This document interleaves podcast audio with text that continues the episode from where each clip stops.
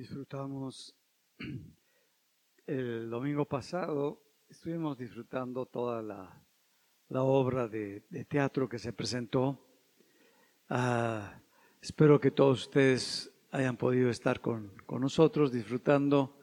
Y algo que, vi, no sé si se dieron cuenta, eh, de las canciones que se cantaron, cinco de ellas, ah, el grupo de la alabanza las creó. Y ha sido tan agradable el, ver cómo Dios les va dando este talento, esta habilidad para ir creando esta alabanza, esta canción, ponerle letra y ponerle música, ponerle ritmo, todo lo que lleva, pues gracias a Dios por esa, esa bendición. Estamos, ese aplauso para Dios y que los bendiga, que los llene de esa habilidad y esa creatividad. Estamos eh, dándole importancia, tenemos un cuarto para grabación, para grabar esta alabanza. Esperamos que para el mes de junio esté terminado y vamos a empezar a grabar y a sacar la alabanza para poderla distribuir en la congregación y donde quiera que las podamos subir para que la gente también pueda disfrutar de nuestra alabanza. Y gracias a Dios. Bien, quisiera eh, un poquito recordando la, última plática, eh, no puedo, eh, platicaba con el grupo de, de transmisión, de alabanza, todo eso me decía que si podía hacerlo a través de dibujos para que se entendiera mejor me puse con mi esposa a hacerlo, ella es muy didáctica, es una maestra, hacer los dibujos y empecé con una hojita, luego otra hojita, luego otra hojita, luego otra hojita, luego otra hojita, y nos llenamos de hojitas. Dije, no, pues se van a perder. Entonces lo que voy a empezar a hacer es a escribir todo esto que Dios me ha dado para ponerlo en un lenguaje accesible para que cualquier persona, no importando su nivel de preparación, pueda entenderlo y pueda ser bendecida. Entonces yo les pido que oren para que Dios me dé la coordinación, la habilidad para poder expresar con palabras todo lo que pues me ha dado y me ha enseñado. Bien, voy a empezar recordándoles algo que para mí es importante para esta plática del día de hoy. Eh, le he titulado La batalla está en nuestra mente. Pero para entender cómo, cómo, cómo ocurre esa batalla, quisiera recordarles lo que eh, eran lo que llamaba yo la pantalla, que es todo lo que ves tú en, tu celular, lo que ves en tu eh, tableta o lo que ves en tu computadora, todo esto que se ve, le, voy a llamar pantalla, a final de cuentas, eh, ya sea Facebook, Instagram, uh, todas, todas las, redes que hay. Yo como no, no me meto a las redes, pues Twitter, ah, todo, todo esto. La gente ahora, todo el tiempo, la mayor parte de su vida, se la pasan viendo su celular o su tableta o están en la computadora. E, este, esta serie de eh, programas que se hicieron lo hicieron la gente que maneja Instagram, la gente que maneja Twitter, la gente que maneja Facebook, pero no porque quisieran tener eh, ese, ese dominio, ese control, pero lo hicieron para poder vender, para vender más, para poder poner en la gente el, el anhelo, el deseo de vender. Y entonces a través de todo esto, ellos crearon con un grupo de, gente que son expertos, los invitaron a trabajar con ellos y crearon lo que se llama algoritmos, que son una serie de, de, mecanismos, procesos por los cuales se identifica cuáles son los gustos de la gente de acuerdo a lo que empieza a ver en el celular o en, o en la pantalla. Si tú de repente pones colchones, te empiezan a aparecer de todo tipo de colchones en donde te empezaste a buscar y nada más buscaste un día colchón y ya te llenaron de colchones de todos los precios, de todos los tipos, de todos los colores, de que si brincas, que si no brincas, colchones por todas partes. ¿Qué es lo que hay detrás de todo esto ahora? Ahora eh, conocen cuál es tu personalidad, qué es lo que realmente a ti te gusta, qué es lo que a ti te molesta, qué es lo que tú quieres hacer, cuáles son tus proyectos, cuáles son tus sueños. Lo conoce estos programas que son extraordinarios y pueden por medio de estos programas estarte de acuerdo a lo que tú buscaste, de acuerdo a lo que tú subes, de acuerdo a las fotos que subes, de acuerdo a las personas con las que tú convives y con las que tú estás y con las que sales en las fotos, porque la foto ya identifica quién es la persona y saben en dónde vives, qué comes, qué te gusta, con quién andas, qué te molesta, qué te disgusta, te conocen por dentro. Como podríamos decir, debajo de tu piel. Saben perfectamente el tipo de persona, con qué inclinaciones, qué gustos, si ves pornografía, si no ves pornografía, si tú ves te va a inundar toda tu, tu, máquina, tu celular, de toda esa basura. todo lo, están regulando. Y ahora eh, los sociólogos y la gente que se dedica a estudiar las conductas del hombre dicen es que ya los eh, gobiernos no van a controlar a la gente, sino quien va a controlar son un grupo de millonarios, de personas que tienen estas redes, que manejan estas redes, y ellos son los que van a controlar a la gente, le van a, como saben qué les gusta qué no les gusta, ahora ya a través de estos medios de comunicación, te dicen por quién votar. Y como es una cantidad de información la que sube y la que bajas y, y está, tú ya no sabes qué es verdadero. ¿Por qué? Porque te dicen las noticias que tú acostumbras escuchar. No las noticias en general. Los medios que tú acostumbras buscar y leer, eso es lo que está llegándote, lo que te están informando. Y tú dices, ¿cuál será la verdad? No, no hay una verdad en todo eso porque es una mezcla de tantas cosas que ha traído confusión para poderte controlar para poder controlar a todas las sociedades.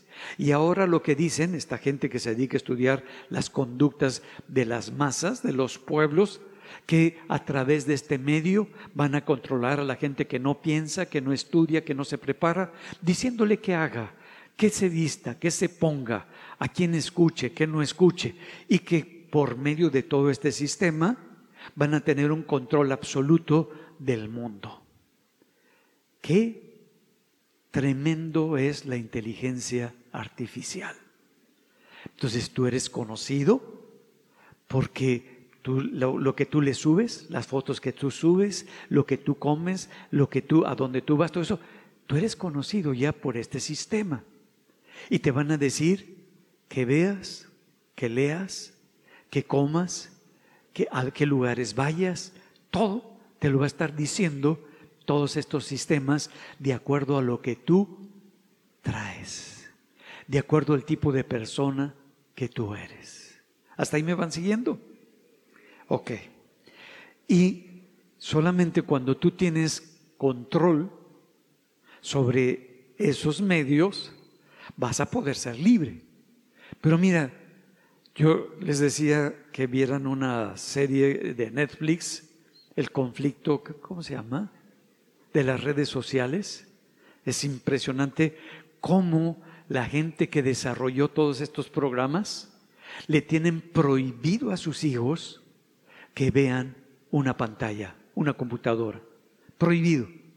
Es igual que los narcotraficantes que venden la marihuana, la cocaína, la heroína, todo ello, tienen prohibido que sus hijos la prueben.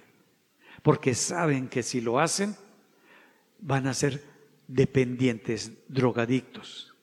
Lo mismo ahora, los hijos, nuestros hijos, son unos drogadictos porque dependen de las pantallas y no pueden estar tranquilos, están con mucha ansiedad, no pueden concentrarse, no pueden estar en un lugar tienen que estar brincando, saltando, haciendo mil cosas para que se sientan bien por la ansiedad tan alta que se produce dentro de ellos. Y eso es lo que produce y el control que tienen ahora la inteligencia artificial con estos programas, estos millonarios sobre la población mundial. Nos dice lo que nosotros queremos escuchar sobre las guerras, sobre los conflictos de los países, la política que tú quieres escuchar y lo que tú estás subiendo, se ve qué tipo de persona. Si tú en tu Facebook estás subiendo todo de política, todo eso, lo que mueve tu corazón es esa política, no Jesucristo. Lo que mueve tu corazón es lo que tú estás proyectando, lo que tú estás subiendo. No sé si me, si me explique. Bueno, una vez que nosotros entendemos esto, esto guárdenlo porque es lo mismo que utilizan los demonios para con nosotros. Exactamente el mismo proceso. Ellos no pueden leer tu mente, pero de acuerdo a tus gustos, con la gente con la que tú andas, con la gente con la que tú platicas, lo que tú hablas, lo que tú dices, el cómo te sientes, el cómo reaccionas, el todo eso, ellos lo van tomando y de acuerdo a toda esa información te lanzan cosas. Y vamos, vamos lo, voy a tratar de explicar lo mejor que pueda. Nosotros somos eh, espíritu, también somos, un, somos alma y somos cuerpo, pero como espíritu que nosotros somos, si tú has nacido de nuevo, recibiste un nuevo espíritu. No se arregló el viejo. El viejo murió, estaba muerto, y entonces recibiste un nuevo espíritu de parte de Dios. Y por eso somos hijos de Dios. Nacimos de nuevo. Tenemos esa vida de Dios lo que pasa en mi espíritu y lo que pasa en mi, en mi cerebro, todo esto se va a proyectar a final de cuentas en mi mente. Todos tenemos nada más una sola mente. En la mente se proyecta lo que hay en mi persona y lo que hay en, en, lo que es mi cerebro y lo que es en mi espíritu. Y entonces ahí se define en mi mente, por los pensamientos que suben ahí, se define lo que yo creo, lo que yo quiero, lo que a mí me gusta. Y esos pensamientos son reales, es la realidad. Porque el pensamiento va a definir el cómo me voy a mover, lo que me va a pasar, el cómo voy a ver las cosas, cómo voy a sentir las cosas. Es por los pensamientos que yo tengo en mi mente. Y ahí en la mente están ocurriendo esta serie de pensamientos. Pensamientos que van con, con nuestras emociones, con nuestros sentimientos, con todo lo que ah, nosotros estamos procesando, pero también los pensamientos que vienen de mi espíritu que vienen de la palabra de Dios, que vienen de la dirección del Espíritu Santo que está en mí y que mora alrededor de mí. Entonces, todo esto está integrándose en mi mente y se está proyectando como esos pensamientos se está proyectando en mi mente. Por eso dice el libro de Proverbios en el capítulo 23, en el versículo 7, porque cuál es su pensamiento en su corazón, Tal es Él. Entonces nosotros somos, nosotros nos movemos, nuestra personalidad se desarrolló por lo que nosotros estamos pensando. Y lo que nosotros estamos pensando se refleja a través de una conducta. Ahora, nuestros pensamientos son producto del entorno en donde vivimos. Entonces el entorno tu familia, tu casa, esta congregación, todo, todo, el entorno este, todos los entornos que hay, van a influir en el tipo de pensamiento que nosotros tenemos. Ahora, la palabra de Dios nos enseña que hay tres cielos. el tercer cielo, el segundo cielo y el primer cielo. Entonces son tres entornos los que van a, estar procesando. Voy a ver primero el entorno del tercer cielo. En el tercer cielo solamente está Dios y los ángeles de Dios. No hay nada más que eso.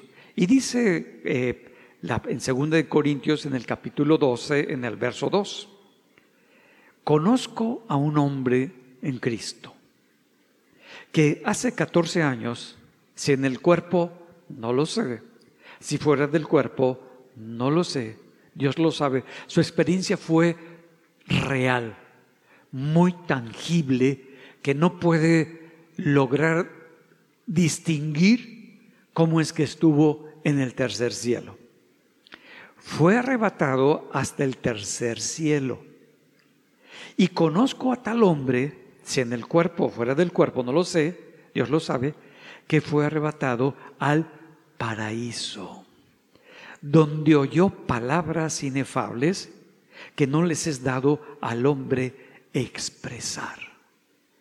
Ah, eh, fue a ese lugar que la Biblia le llama el paraíso o el tercer cielo, donde escuchó palabras que no no hay un lenguaje aquí entre nosotros para poderla expresar, transmitir. Y que no se nos da para que nosotros podamos transmitir. Está hablando de esta experiencia tan fuerte de un lugar que la Biblia le llama el tercer cielo. En el tercer cielo está la presencia de Dios, está sus ángeles, es el paraíso, pero también hay un segundo cielo. El segundo cielo es el lugar donde están los demonios. En ese lugar, porque los demonios no están en el primer cielo, que es este el natural, tampoco están en la presencia de Dios, ni en el paraíso. Entonces están en el segundo cielo. Y los demonios se mueven en ese segundo cielo. Nosotros no los podemos ver, pero vemos sus efectos. No, algunos los pueden ver, algunas personas pueden ver a estos demonios, son muy desagradables. Y pueden, muchos de ustedes los han oído, pero ahorita vamos a ver cómo es que operan y dónde operan en nosotros. Y este es el segundo cielo, donde empiezan a operar ellos a nivel espiritual, como seres espirituales que son, empiezan a trabajar en ese entorno. Ese entorno nos rodea también. Nos rodea el tercer cielo, los que hemos nacido de nuevo, pero también nos rodea el segundo cielo.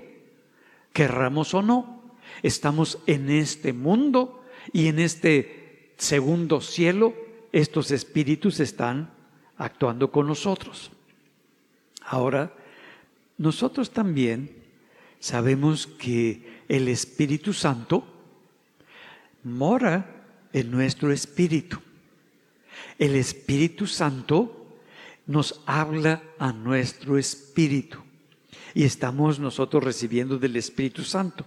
Lo que hace es que toma una verdad de Dios, de la Biblia, toma una palabra, y esa palabra que toma el Espíritu Santo nos la empieza a revelar, nos las empieza a mostrar, hasta que se hace parte de nuestra vida, parte de nuestra verdad, de nuestra realidad, y se vuelve una creencia esa palabra, porque por esa palabra se activa nuestra fe y nos movemos con esa verdad dentro de nosotros. Por eso dice en Romanos 10, 17. Así que la fe es por el oír. Cuando nos quedamos en esta parte nada más de lo que dice la Escritura, entonces algunos se quedan nada más hasta ahí que la fe es por el oír. Entonces yo voy a poner la Biblia, ya ven que ahora hay la Biblia hablada, y pones tu celular y pones la Biblia y estás escuchando y escuchando todos los días la Biblia, te, platican la Biblia cinco veces o diez veces al año, todo el día, todo eso, y entonces eres el hombre, la mujer más poderosa en la fe. No, no dice eso. Tú puedes oír, tú puedes entender, tú puedes comprender perfectamente lo que dice la Biblia, pero no ocurre nada en tu corazón. Entonces no hay una transformación. Si yo me quedo hasta ahí. Y luego dice, y el oír, el que tú puedas recibirlo en tu espíritu, pues el oír por la palabra de Dios. Ah, porque la palabra de Dios, cuando entra en tu espíritu, es vida porque es espíritu. Y entonces esa palabra ya no se quedó en mi intelecto, porque mi intelecto produce ideas, produce conceptos. Yo la manejo, yo la esto, me vuelvo religioso, sí, aleluya, yo trabajo, yo esto, pero no hay un cambio de adentro. Pero cuando la palabra de Dios, ese oír, porque produjo esa palabra, esa transformación, esa vida de Dios dentro de nosotros, esa revelación, esa palabra muchas veces ni siquiera la entendemos. Dios no está hablando a través de una palabra, no lo alcanzamos a entender, no alcanzamos a comprender, pero sabemos que está produciendo algo dentro de nosotros. Y después ya no somos iguales, ya no vemos la vida igual, ya no sentimos las cosas iguales, ya no percibimos las cosas de la misma manera ¿Por qué? Porque esa palabra que está ahora en nuestro espíritu produjo tal realidad, tal verdad tan poderosa que se manifestó como una creencia, una fe, y empezó a operar en mi manera de vivir, en todo mi ser. Ah, entonces ocurrió un cambio. Entonces cuando nosotros tenemos esa palabra, ya no somos la misma, la misma persona ya no tenemos ni siquiera el mismo carácter que antes teníamos, porque esa palabra que cambió mi corazón, que cambió mi manera de ver, de sentir las cosas, es que ahora es la fe la que está operando en mí. ¿Qué nos dice Dios con respecto a este cambio que hay en nosotros? Dice Jeremías en el capítulo 29, en el verso 11 porque yo sé los pensamientos que tengo acerca de vosotros, dice Jehová. Pensamientos de paz. Mira, Dios tiene pensamientos. Y los pensamientos que tiene de tu persona es un pensamiento de paz y no de mal. Es que a lo mejor Dios la trae contra mí y Dios me va a castigar. No, ese no es mi Dios. Ese no es el Dios que dice la Escritura. Dice que Dios piensa lo mejor de ti, lo bueno de ti, que tiene pensamientos de paz con respecto a tu persona y no de mal, para darte el fin que esperas. Entonces me invocarás y vendréis y oraréis a mí Tú vas en, ese, en tu corazón con tus pensamientos que están sostenidos en lo que dice la palabra de Dios. No en tus deseos, no en tus proyecciones y tus sueños. Eso no tiene tanta importancia. ¿Qué te está hablando Dios? ¿Qué te está diciendo Dios? ¿A dónde te está dirigiendo Dios? Dice que desde tu corazón con su palabra, porque su palabra es la que da la semilla y es la que da el fruto, dice, tú me vas a invocar y entonces vas a orar y yo te voy a escuchar. Me vas a buscar y me vas a encontrar. Porque me vas a buscar desde tu corazón, con todo tu corazón. No con la cabeza, no con mis emociones, sino con todo tu ser, todo lo que te impulsa. Tú vas a buscar a Dios. Ah, entonces, ¿qué pensamientos estoy permitiendo tener en mi mente. Esos pensamientos son los que van a determinar pues el tipo de persona que hay. Ahora, en el otro mundo, el otro ah, cielo o mundo que me rodea, uno son los ángeles, seres espirituales. Dios, que es espíritu, está Jesucristo, tercer cielo, está en el paraíso, un lugar extraordinario. Segundo cielo, que también influye en mí. El primero, a través del Espíritu Santo, empieza Jesucristo en mi corazón, el Padre en mi corazón, me habla de sus pensamientos que tiene para mí y mi espíritu empieza a recibir, porque es mi espíritu, porque Dios es espíritu, mi espíritu empieza a recibir. Los demonios que se mueven en el segundo cielo siempre están viendo cómo robarme las promesas de Dios, cómo quitarme la palabra de Dios, cómo empezar a poner de acuerdo a lo que yo traigo en mí. No, no nada nuevo, no te pone nada diferente de lo que tú ya has vivido. Es como mencioné, por eso mencioné lo de la computadora.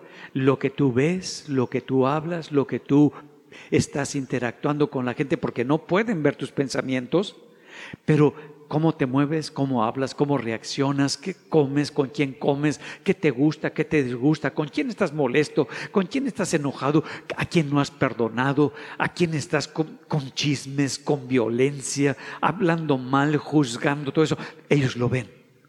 Y de acuerdo a eso, ellos empiezan a operar en tu mente poniendo pensamientos de acuerdo a lo que tú ya traes.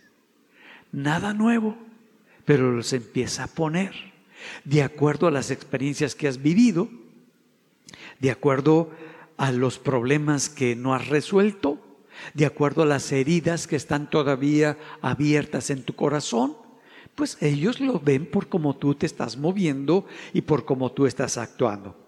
Ellos son extraordinarios.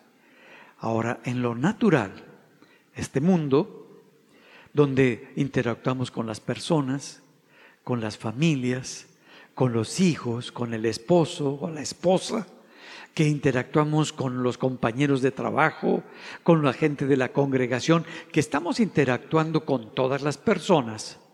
En este ambiente, pues para nosotros es la realidad. Y decimos, mm, esto es lo real.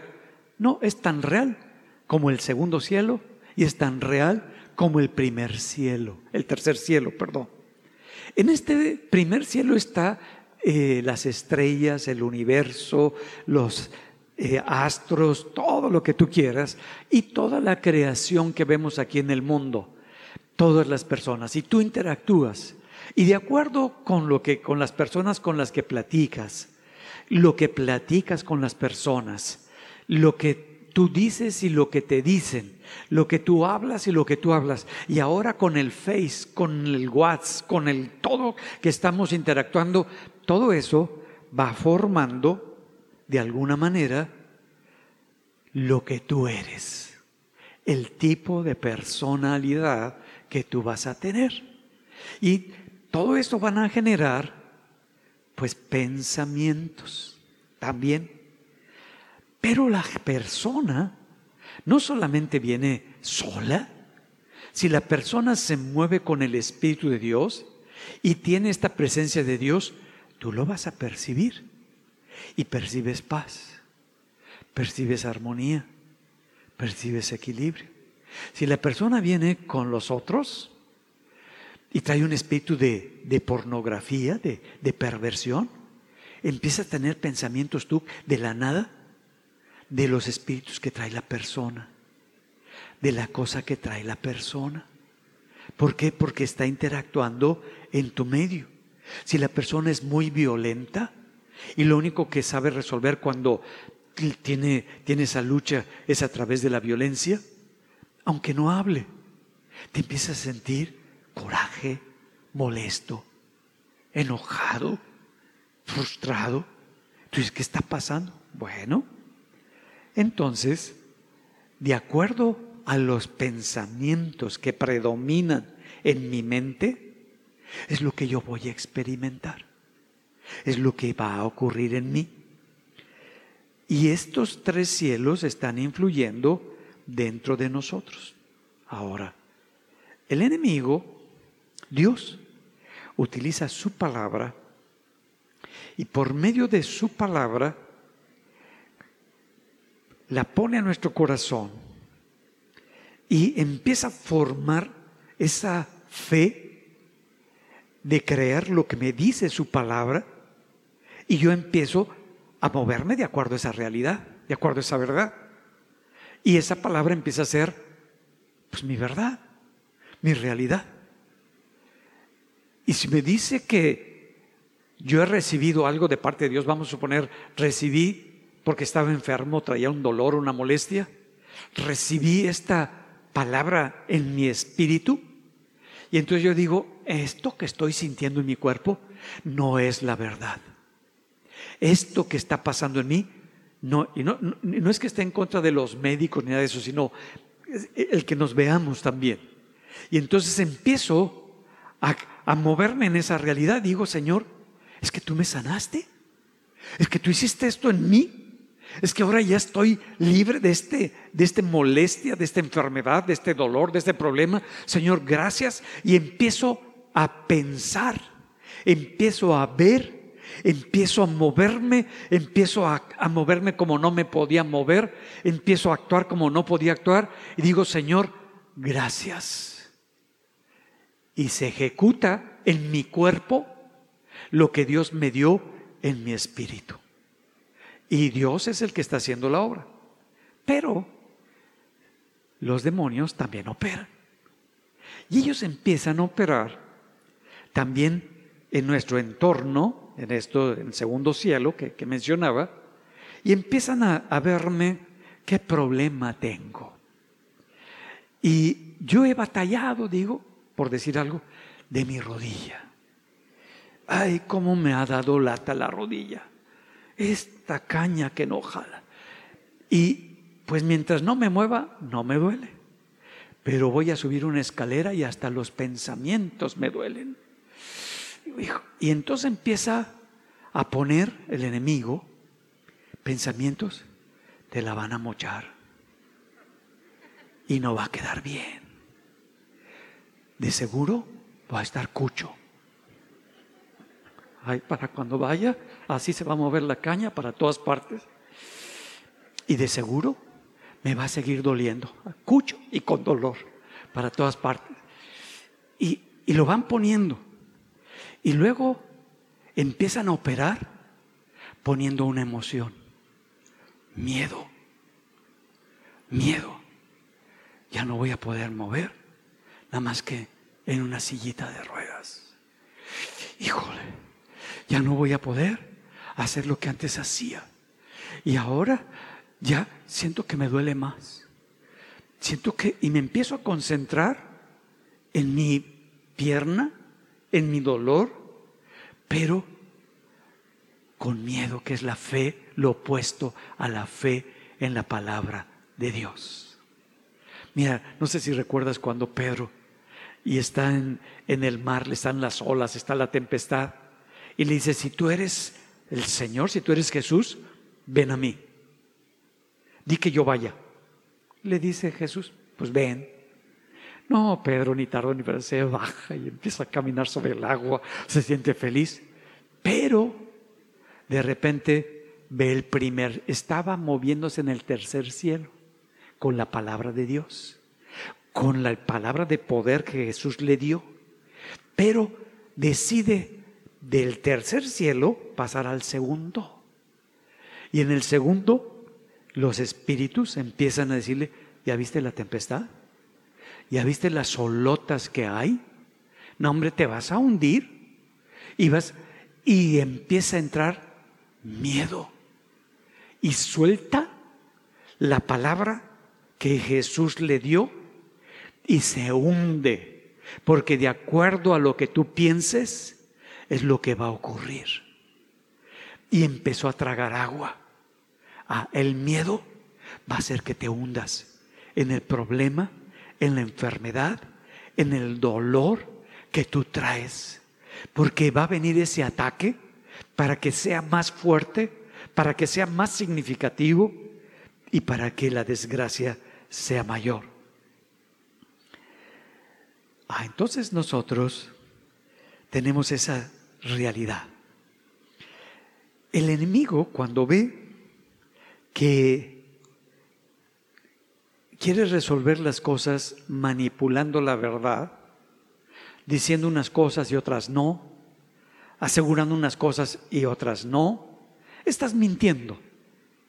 Y empieza a operar. Dicen, ay, este ya nos dimos cuenta, porque son varios, que él quiere hacer todo a través de la mentira. Y entonces empieza a operar un espíritu de mentira en ti. Y ya todas las cosas te salen, pero natural, las mentiras. El cómo manejar a la gente, cómo decirle, cómo esto, pero ya es la mentira, y es un espíritu que ya se te designó porque es lo valioso para ti y lo significativo para ti. Y ese espíritu empieza a operar y tener el control sobre tu vida. Para que no tengas la vida de Dios, para que creas que tienes la vida de Dios sin vivir conforme a la palabra de Dios, sin moverte conforme a lo que Dios dice. ¿Y qué podemos hacer nosotros? Dice en 2 de Corintios en el capítulo 10, en el verso 3. Pues aunque andamos en la carne, aquí nos movemos en la carne, todavía no somos espíritus desencarnados, estamos aquí en la carne, no peleamos, no hacemos la guerra, no militamos según la carne. Ah, entonces no voy a usar mis emociones, no voy a usar mi intelecto, no voy a utilizar todo mi razonamiento para las estrategias de la guerra espiritual.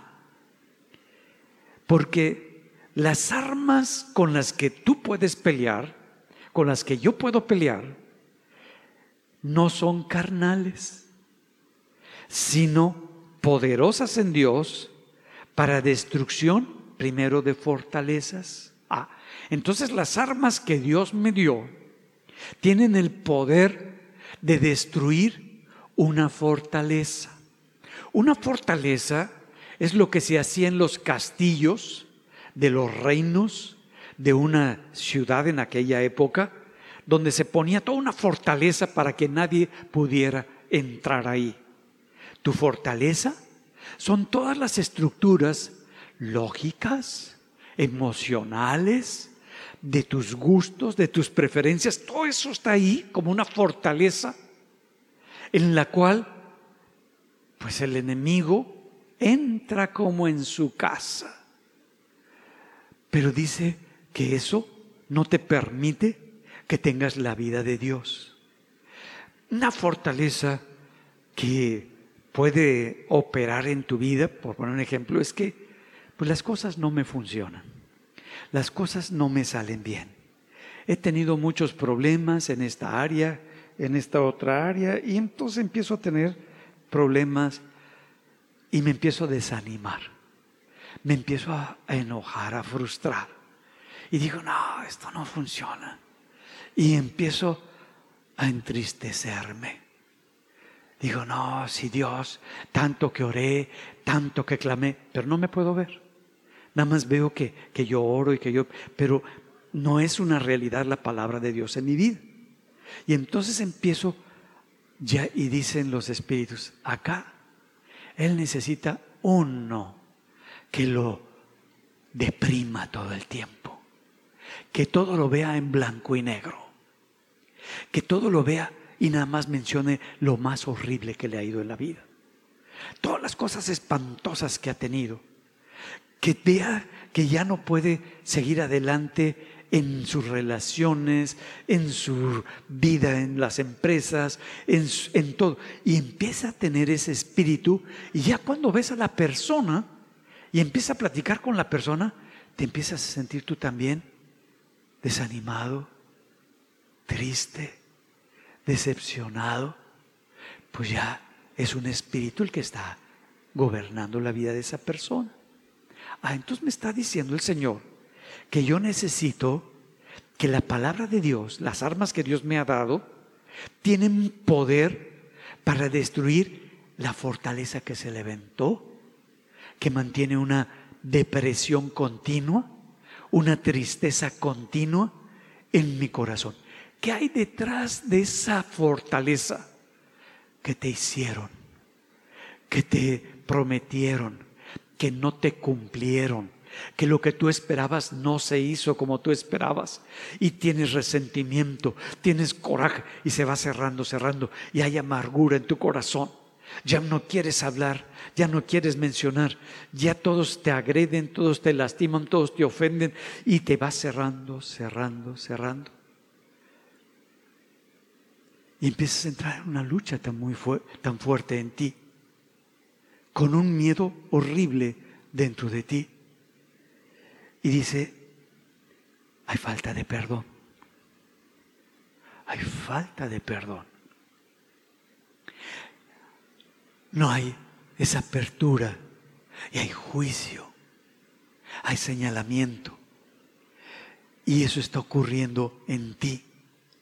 Y al ocurrir eso en ti, esa fortaleza se mantiene muy firme, muy fuerte. Y Dios te ha dado armas espirituales para que puedas derribar esa fortaleza, perdonando a quien no te pide perdón, amando a tu enemigo, no juzgando a las personas. Ah, ¿tienes esas armas de parte de Dios para poder ser libre? Y dice, no, son poderosas en Dios para destruir las fortalezas, derribando lo primero que se manifiesta, argumentos análisis es que me quitaron, es que me hicieron, aunque fuiste tú, es que no me dieron, es que no esto. Espérame, ¿qué argumento está en tu mente? ¿Qué está impidiendo que tengas la vida de Dios dentro de ti? Y quien te está dirigiendo ahora son estos espíritus para que vivas, tu realidad sea este mundo natural nada más y no el tercer cielo. Ah, y me dice que yo puedo derribar esas fortalezas, pero también voy a derribar esos argumentos y toda altivez que se levanta contra el conocimiento de Dios. ¿Qué me ha dicho Dios? Que perdone. No, pero no voy a perdonar. ¿Cómo es posible? Si yo perdono, van a abusar de mí. Entonces, ya hay un argumento. Ya hay una manera en la cual yo estoy, dice, derriba ese argumento, porque eso no es de Dios. Esa reflexión que estás teniendo no es de Dios. Dios da su palabra para llevarla a cabo y ponerla por obra. Porque todo esto se va a levantar contra lo, el conocimiento, la verdad que Dios puso en tu corazón. Y llevando cautivo todo ¿Qué dice? Pensamiento. A la obediencia a Cristo. Entonces, cuando yo utilizo las armas que Dios me dio, yo puedo tener esa autoridad para derribar todas esas estructuras que estaban impidiendo que la vida de Dios fuera parte de mi vida, que la gracia de Dios fuera parte de, de mi manera de, de moverme, que el amor de Dios sea parte de mi realidad. Y quito todos estos razonamientos que se levantan en ese momento para justificar, para defender algo que no viene de parte de Dios. Es que me están agrediendo. Sí. Es que me duele. Sí. Es que tengo este conflicto en mi economía. Sí. Pero no te va a definir eso. ¿Qué palabra Dios te ha dado porque no es por estar repitiendo y haciendo oraciones y haciendo ayunos, no, el ayuno y la oración es porque ya hubo una revelación, una verdad en tu corazón y tú vas a sacar esa verdad para establecerla en los cielos, pero sobre todo en tu mente con un pensamiento bien claro para derribar el otro pensamiento que vino del enemigo y quites todo ese miedo, quites todo ese pensamiento de coraje, de frustración, todo eso, lo quites de tu vida y empieces a vivir en esa bendición de Dios.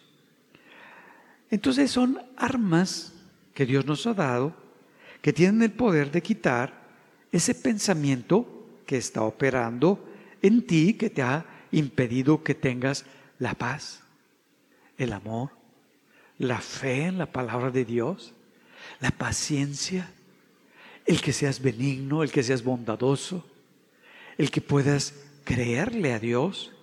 Bueno, ahora es derribado. ¿Cuáles son las armas que Dios nos dio? No sé si lo has eh, pensado. Mira, cuando tú empiezas a operar conforme a una verdad que está en la palabra, que viene de Dios, que es para tu vida, que es para tu persona. Esa verdad la empiezas a vivir porque Dios la puso en ti por un versículo, por una enseñanza, por algo que tú recibiste. Empieza a operar en ti y cuando empieza a operar en ti esa palabra, esa enseñanza, algo empieza a ocurrir dentro de ti que empiezas a darle ese poder porque tú la crees. Pero mire, no sé si recuerdan, hace años decían, yo por fe tengo un Ferrari cuando no tienes ni una bicicleta. Yo por fe declaro que este carro es mío. Yo pongo mi pie sobre él. Y ahí vas a la concesionaria de carros y pisas al carro y, yo declaro y le impongo manos al carro cuando no tienes ni trabajo, cuando no tienes ni para comer frijoles y ya estás con el Ferrari. No es así, mis amados. Se va empezando, miren, lo viví con mucha gente y se endeudaron y compraban carros que no tenían la economía para pagarlos, hicieron pomada sus negocios, porque por fe, esa fe chafa no es de Dios. Son de tus emociones, son de tus deseos y son de tus propias proyecciones y de tus áreas no resueltas. ¿Qué es lo que Dios me está diciendo? ¿Qué es lo que Dios está poniendo en tu corazón? Dios va a levantar su reino, no tu reino, para su gloria, no para tu gloria. Entonces, ¿qué es lo que Dios me está diciendo? Y lo que me está diciendo Dios es para ordenar, arreglar mi corazón, arreglar mi vida, para disfrutar cada día, para disfrutar a mi familia, para poder disfrutar todas las bendiciones que Dios me ha dado, porque no son las cosas las que me dan la felicidad, sino la capacidad, la habilidad, el don que Dios me da para que pueda disfrutar cualquiera que sea lo que Dios me ha dado. Y eso es lo que Dios dice. Entonces me va enseñando Dios que yo empodero, le doy poder a las cosas que están de parte de Dios y empiezo como una verdad para mí y eso se va a manifestar. Eso se va a hacer porque salió de mi corazón, de mi espíritu. Pero si yo le doy poder a las mentiras de Satanás, no la hago, el negocio no funciona, por más que le echo ganas, se viene para abajo, todo lo que emprendo se cae. Todo eso, sí, de seguro es una maldición, de seguro es un problema, de seguro es esto, no me ha salido. Yo quiero que me salga, yo confieso que me sale y yo todo eso, pero por dentro yo creo que no lo hago. Por dentro yo creo que no funciona. Por dentro yo creo que va a fallar, que no va a funcionar. Y cuando está ocurriendo todo esto, yo creo que me va a robar. Yo creo que me va a traicionar. Yo creo, y empiezo yo con todo esto en mí, y empiezo a operar el miedo, la inseguridad, la ansiedad. Y el enemigo está operando. Y yo le estoy dando esa, por decirle, esa falsa fe, pero esa fe, y de repente se me cae el negocio se me cae todo lo que Dios. Pero dice, Dios me ha dado estas armas para que las use y pueda pelear con ellas. Y dice en Efesios, que todos lo conocemos, 6.14, estad pues firmes, ceñidos vuestros lomos con la verdad. Ah, yo me voy a asegurar para moverme con lo que es la verdad, no la mentira del enemigo, no lo que me dice la gente, lo que me dice la palabra de Dios, porque la palabra de Dios es verdad y es vida.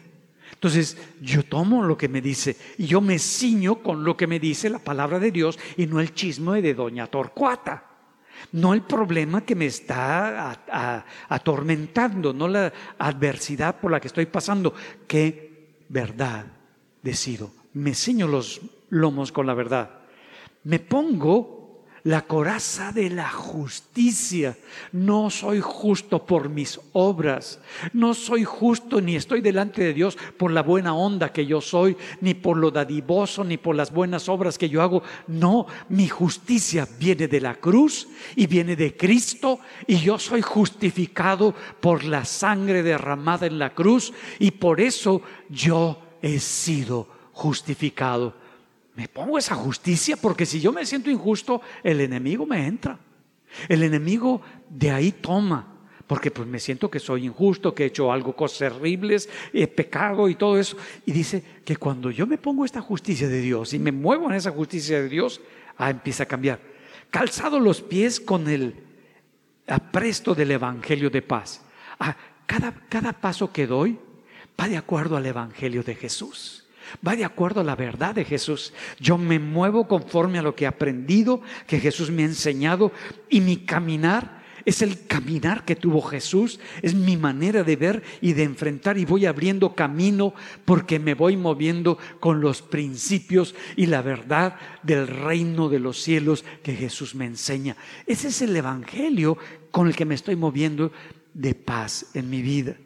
Y luego dice, sobre todo, toma el escudo de la fe, porque vas a ser atacado, el enemigo te va a poner, pero tú levantas el escudo de esa palabra que hay en tu corazón, de esa verdad que tienes en tu espíritu, porque si no hay nada en tu espíritu, si tú no lees la Biblia, si no meditas en la palabra, si no profundizas, si no usas un tiempo para que la palabra, pues no va a haber nada en tu espíritu. Entonces, ¿en qué verdad te vas a mover?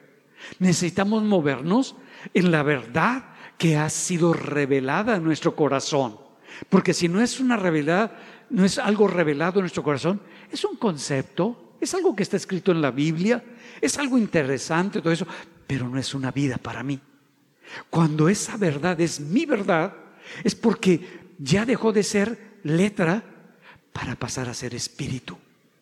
Y ahora eso soy, eso quiero ser, eso me mueve. Ah, entonces tomo ese escudo y con ese escudo, con esa verdad, con esa palabra que Dios me ha dado, puedo detener todos los ataques del enemigo. Que no te va a ir bien, ¿cómo de que no? La palabra de Dios dice que yo soy bienaventurado, que soy bendecido, pero es una verdad para mí.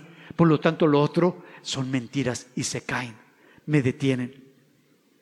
Y luego dice, Ah, y tomad el yelmo de la salvación, que sepa que yo soy salvo, que tengo un salvador, que tengo quien me rescate cuando yo me caigo, que no me quedo tirado, que me vuelvo a levantar en Cristo, porque es mi seguridad de mi salvación.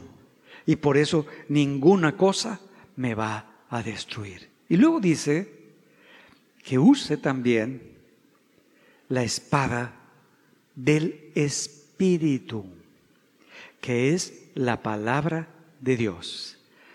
No dice que repita versículos, o si dice, repite versículos, declara versículos, grita versículos, y entonces serás, pues, un loro hablando. Dice que use la espada con lo que yo puedo penetrar y hacer daño del espíritu que me está revelando a mi espíritu para que en el preciso ataque, la precisa mentira que, bien, que veo a ese espíritu que viene contra mí, yo le puedo decir espíritu inmundo, de mentira, que has querido operar sobre mi vida, ahora te puedo ver, porque Cristo me ha liberado y me ha dado la libertad sobre toda mentira. Y a ti, espíritu de mentira, te ordeno en la autoridad que he recibido de Jesucristo que me dejes libre en el nombre de Jesús, en el nombre de Cristo. Y ese espíritu, pues deja de operar en ti, porque se someten a la palabra de Dios. Y de repente, pues ya no te florecen las mentiras. De repente no se te da por mentir como mentías. Ay, cuida, cuida, no regreses a lo anterior. ¿Por qué? Porque derribaste a ese espíritu que había levantado una fortaleza, que estaba generando argumentos para defenderse y estar dentro de tu corazón. Ahora lo pudiste quebrar, romper con la palabra que declaraste con autoridad en el nombre de Jesús. Ah, vemos entonces, cuando Jesús ah, estaba con los discípulos,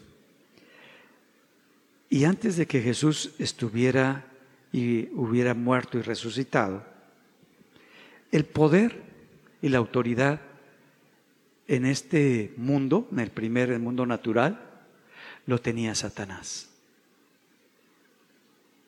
Él tenía el poder sobre todo este mundo.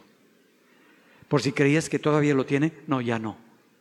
A partir de que Cristo murió y resucitó, mira lo que dice la palabra. Dice en Mateo 28, 18.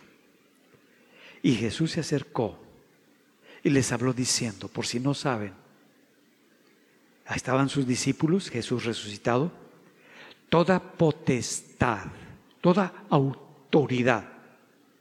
me es dada en el cielo y en dónde? En la tierra. Por lo tanto les digo, con esta autoridad que me es dada, se las doy a ustedes para que vayan y hagan discípulos. Ah, entonces me ha dado el Señor, te ha dado el Señor esa autoridad. Antes la tenía Satanás, ahora ya no la tiene, mis amados. Ya no tiene esa autoridad. Le fue quitada toda autoridad. ¿Y por qué me siguen pegando? ¿Por qué me sigue dando? ¿Por qué me va mal en los negocios? ¿Por qué me va requete mal en, en lo que quieras? Pues porque tú le das esa autoridad a ellos. Cuando tú crees que eso es lo que debe de ocurrir, que eso es lo que te sigue, que eso es lo que te define, que eso es parte de ti, que eso no te lo puedes quitar. Tú le estás dando esa autoridad que, te, que dio Jesús a ti, se la estás dando a ellos, creyendo sus mentiras, creyendo sus artimañas, creyendo sus trampas. Y cuando tú le das esa autoridad, eso ocurre, porque tú cediste la autoridad, tú entregaste la autoridad. En la medida que tú crees, en la medida que tú apruebas, en la medida que tú aceptas, eso, eso toma el primer lugar y ocurren esas cosas. Por eso, cuando Jesús le dice a Pedro algo que le estaba declarando que iba a ocurrir cuando él muriera y tomara esa autoridad. Dice en Mateo 16, en el verso 19, y a ti te daré las llaves del reino de los cielos, a la iglesia. No está hablando. Y todo lo que atares en la tierra será atado en los cielos. Y todo lo que desatares en la tierra será desatado en los cielos. Me dio autoridad, me dio las llaves para poder tener autoridad en el reino de los cielos. Y lo que ocurre, y quiero que ocurra, y está ocurriendo en el reino de los cielos, lo puedo bajar a la tierra.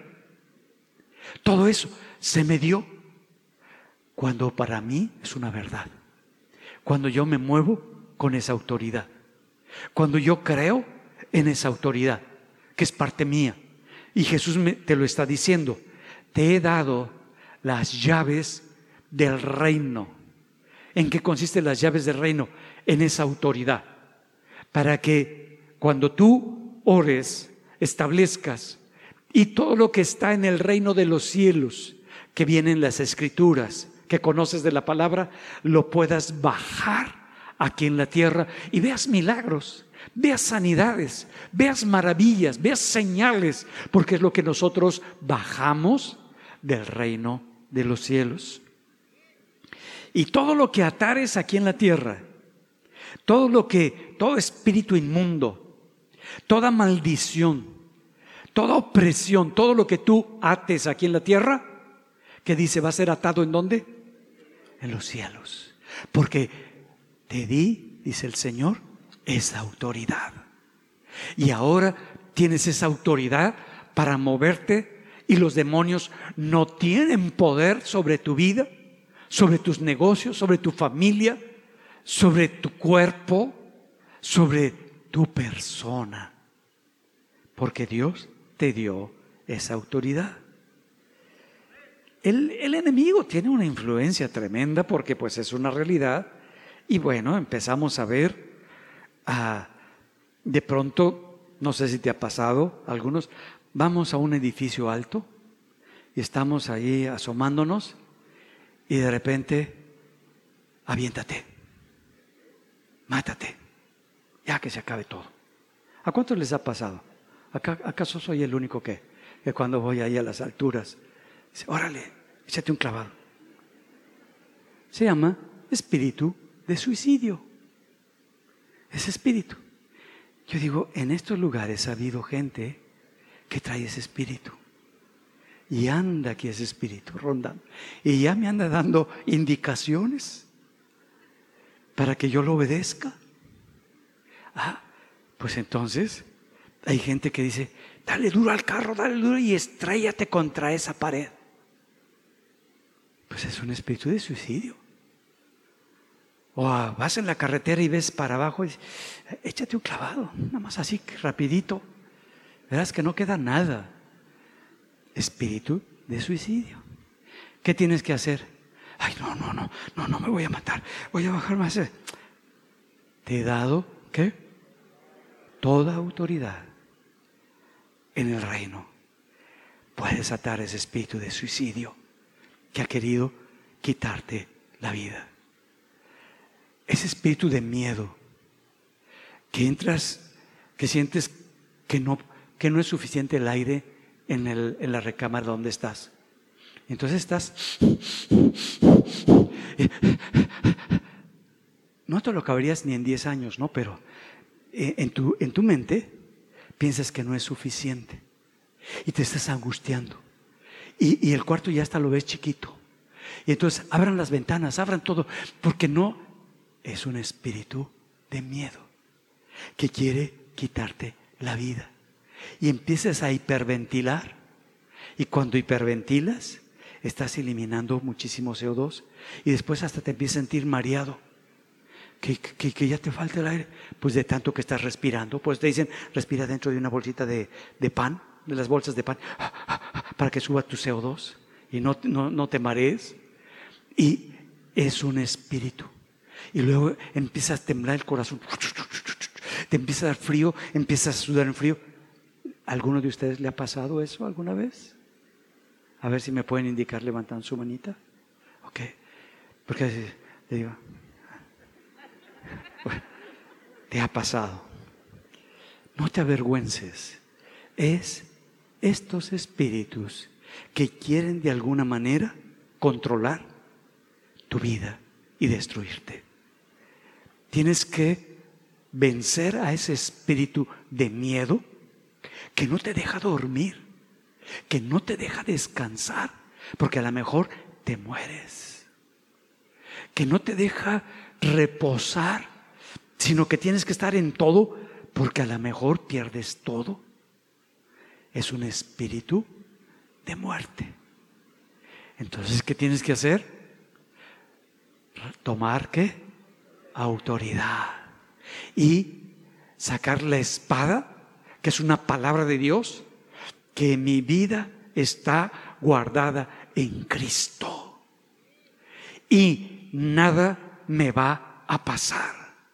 Así que espíritu inmundo de muerte, que utilizas a un espíritu de miedo para querer controlar y destruir mi vida, te ordeno en el nombre de Jesús que me sueltes y que quites tus garras sobre mi mente, porque opera en dónde? En nuestros pensamientos. En el nombre de Jesús. Y de repente, ay, ya te sientes hasta ligerito, como que algo pasó, claro, algo pasó. Mira, ah, cuando la persona empezó con la pornografía, empieza a ver aquí y luego allá, por eso está inundado Internet con toda la basura, para hacerte adicto a la pornografía.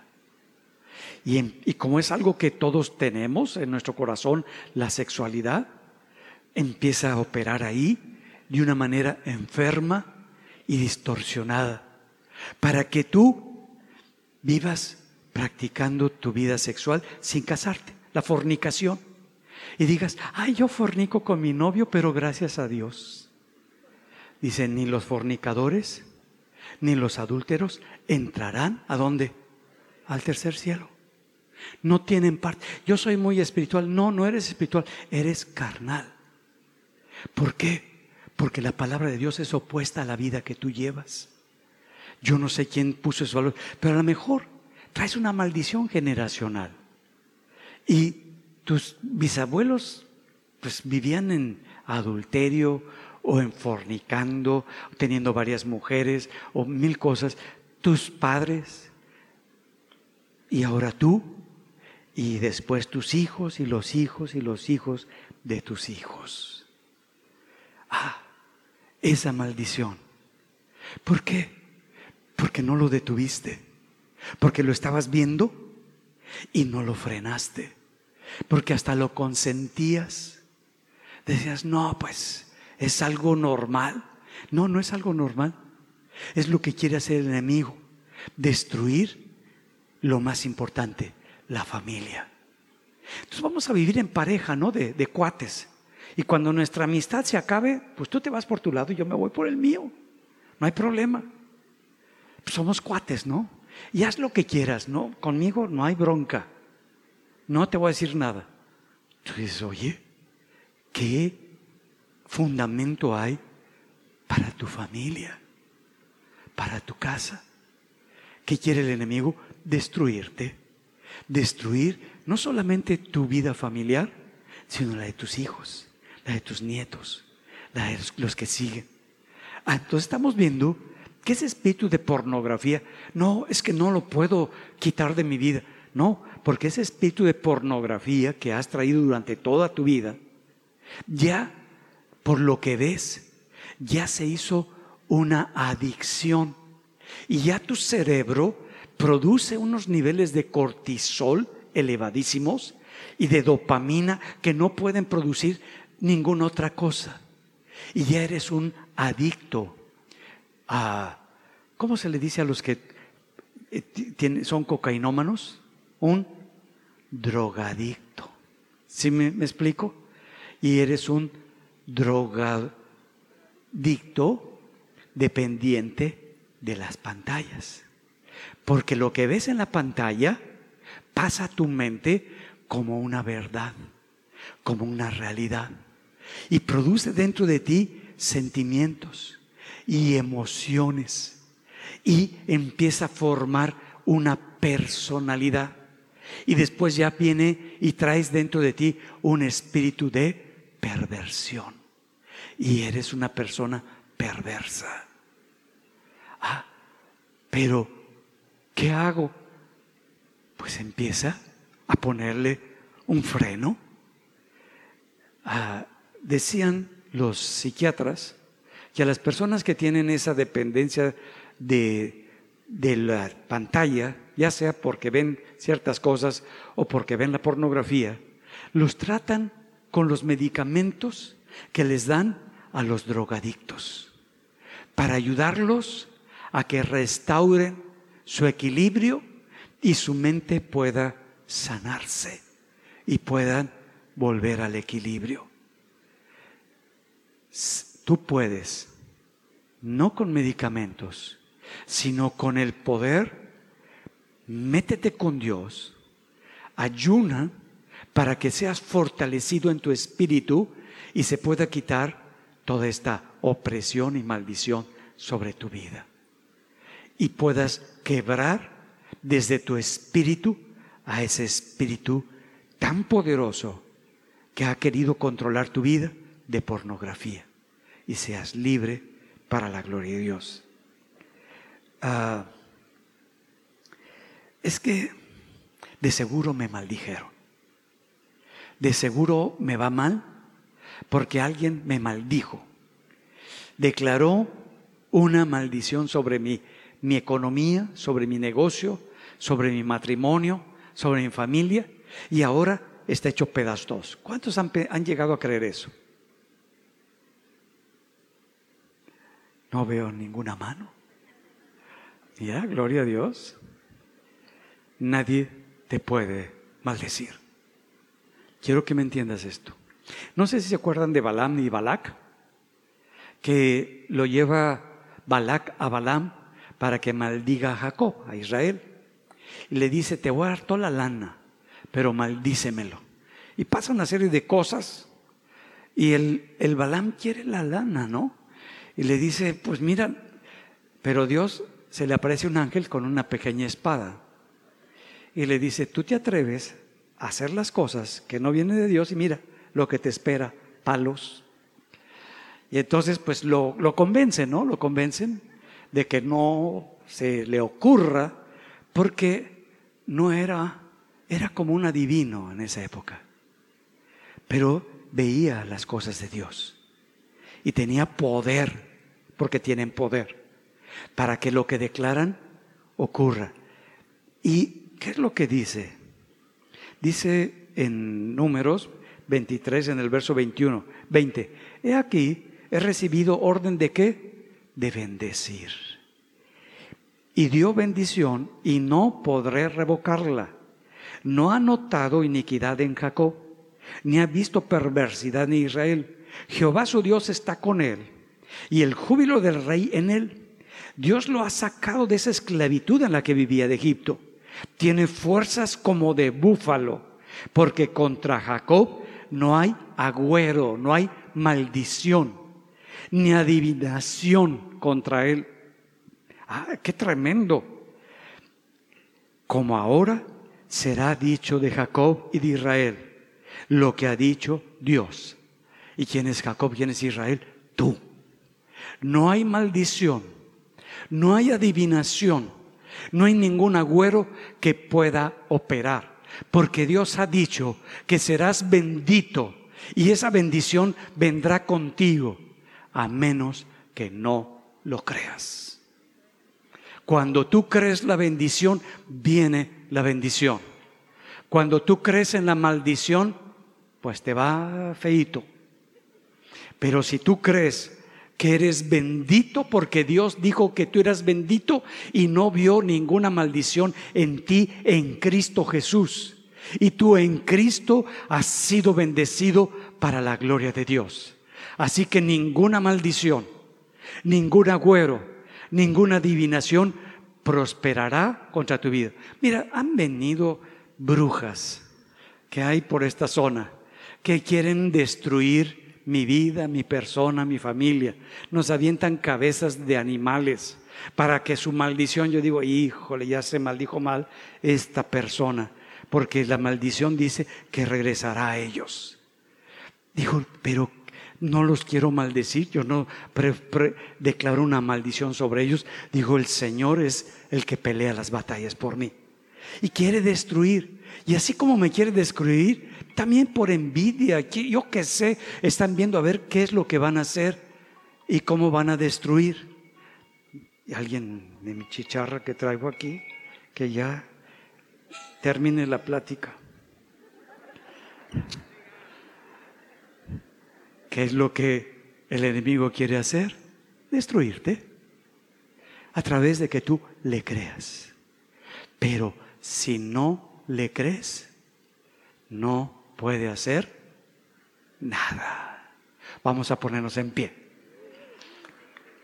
Dale fuerte el aplauso al Señor. Toda la batalla en donde está, en mi mente, por medio de mis pensamientos. Pero tú escoges qué pensamientos son los que van a operar. Si tú escoges los pensamientos de Dios, lo que Dios piensa acerca de ti, y yo tengo pensamientos de qué? De paz y pensamientos de bendición, y tomas una palabra que se ha revelado en tu corazón, así va a ser para la gloria de Dios. Entonces yo no sé con qué estás peleando el día de hoy, pero yo quisiera hacer una oración para que saques a ese espíritu que te ha querido gobernar. Si quieres.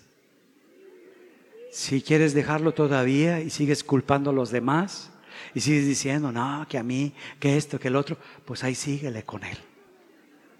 Pero si quieres ser libre, te vas a ir hasta ligerito.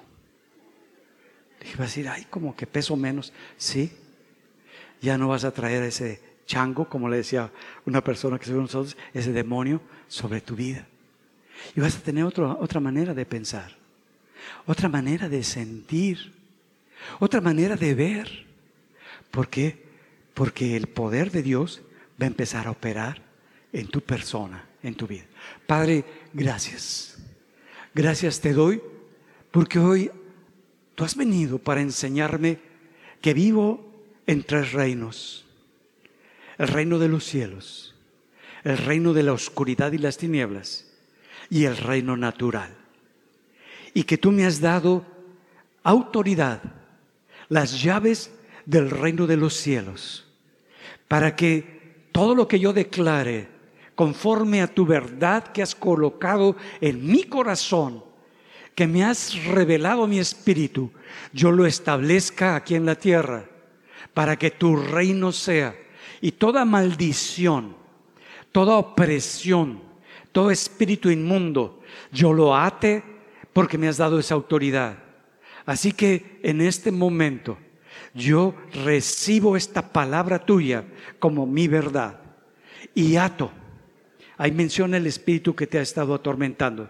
Yo ato este espíritu, si es de enfermedad, yo te ato en el nombre de Jesús. Espíritu inmundo de enfermedad que te manifiestas con dolores, yo te ato en el nombre de Jesús. He declarado sobre tu reino mis dolores, mis molestias, mis quejas. Yo renuncio a esas declaraciones que he hecho. Y ahora declaro que mi Dios me ha sanado, me ha restaurado, me ha dado esta vida a mi cuerpo y soy libre, libre de esta opresión en el nombre de Jesús. Amén y amén. Gloria a Dios. Yo decido creerle a Dios. Yo decido confiar en lo que Él me dice y no en lo que mis sentidos o mi cuerpo me dice, porque más poderosa es la palabra de Dios que el entorno que me rodea para su gloria. Que el Señor lo siga bendiciendo.